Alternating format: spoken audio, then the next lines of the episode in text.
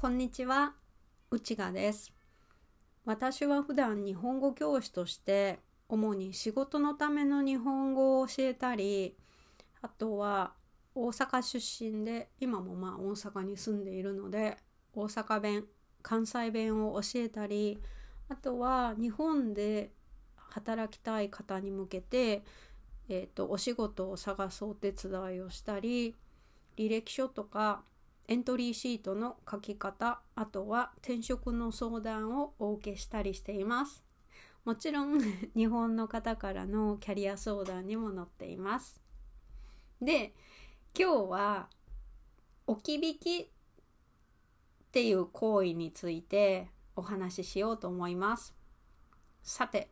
皆さんは置き引きっていう言葉あなたは聞いたことがありますか？置き引きって私、えっと、以前イギリスのロンドンに10年ぐらい住んでいたんですけれどもなんか この置き引きっていう日本語に対応するその行為自体なんかあんまりないなって思ってます。で回答置き引きっていうのは置き引き行為っていうのは持ち主が置いていった荷物を持ち主の目を盗んでこっそり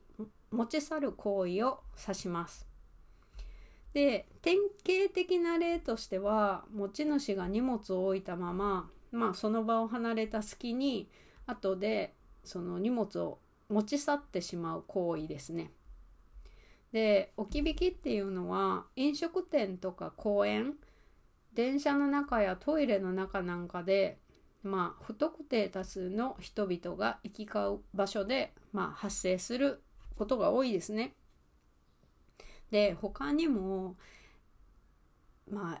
あ例えばですけどスーパーに行く時スーパーマーケットに行く時にまあ早く買い物を済ますから自転車のカゴの中に荷物を置いたまま、まあ、スーパーで買い物をして戻ってきたらまあ用事を終わるまでの間でその荷物を持ち去られた持ち去られていたっていうケースも置き引きっていうことになります。でまあ置き引き行為の対象となるものの典型例っていうのはあの他人のバッグとか時計とか財布などが多いですね。でそれ以外にも先ほどお伝えした駐輪中の自転車や傘を持ち去ってしまうことで置き引き行為として処罰の対象となることがあります。うん、で置き引き行為を犯してしまった場合状況に応じて窃盗罪もしくはこれ滑舌早口言葉みたいなんですけど占有物さあすいません。占有離脱物横領罪。占有離脱物横領罪が成立します。でまあ窃盗罪。簡単に言うと窃盗罪だったら他人のその財物、まあ、価値あるものを窃盗した場合に成立して10年以下の懲役刑または50万円以下の罰金例が罰金刑が課されると定められています。こちら刑法の235条にあります。で ややこしいのが私が先ほどうまく言えなかったその難しい方の言葉。うんとこっちですね。はい。占有離脱物横領罪。っていうのはまあ簡単に言うと例えば持ち去ったそのものが持ち主の元を離れて長い間放置されていたとまあ考えられる評価されるような場合もしくは持ち去ったその財物がすでに盗まれていたものであった場合には窃盗罪よりも罪の軽いいきますよ。占有離脱物横領罪という犯罪が成立することになります。また、えっと、詳しく知りたい方はちょっと調べてみてください。はい。でもう一つ今日このお話をするにあたって私内側その今最新の都道府県重要犯罪件数と検挙率っていうのを調べてみたんです。で、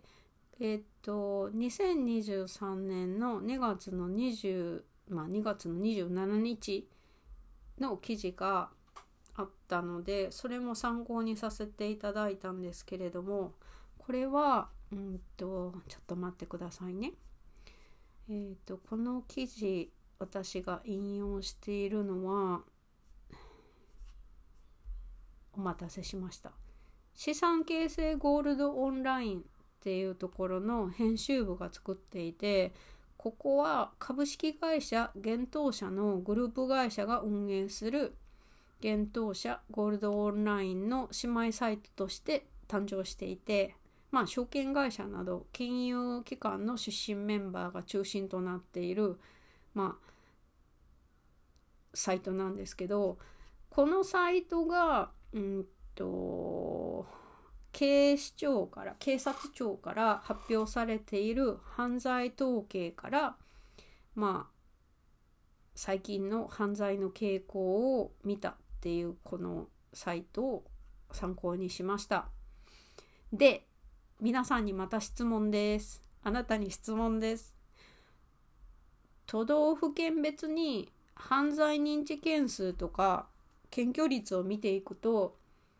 重要犯罪どの県が一番多かったでしょうか？トップ3を予想してみてください。うん。どこでしょう？重要犯罪っていうのは殺人、強盗、放火、強姦、略取誘拐、強制わいせつの6種毒剤種を言います。で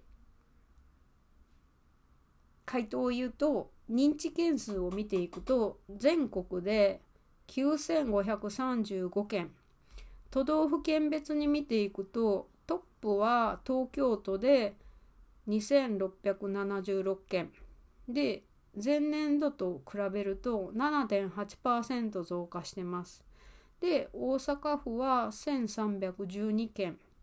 神奈川県が668件埼玉県が667件あ1件違いですね。で最後がトップ5兵庫県が12345兵庫県が561件と続きます。で一方で最も少ないのはどこの県でしょう？答えは 徳島県でなんと18件です。で次に秋田県福井県山形県富山県と続いていきます。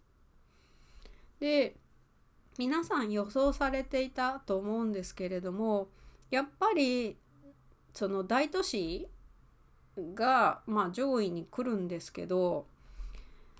その増減率で見ていくとちょっと違う風景が見えてくるんですよね。増減数でワースト1位はどこだと思いますか？私はこれを知ってちょっとびっくりしました。えー、っとなんと増減率でワースト1位は福島県で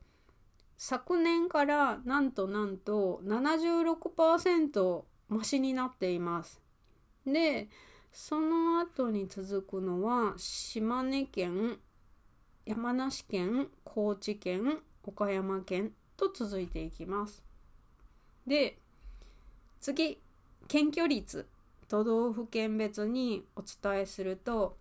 トップは山形県で82%、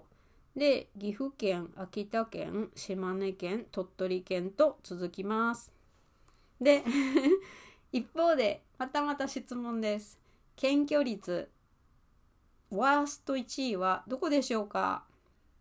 あなたはどこだと思いますか？えっとワースト1位はえっと私が住んでいる大阪府で29.6%です。で次に続くのは千葉県愛知県埼玉県茨城県と続いています。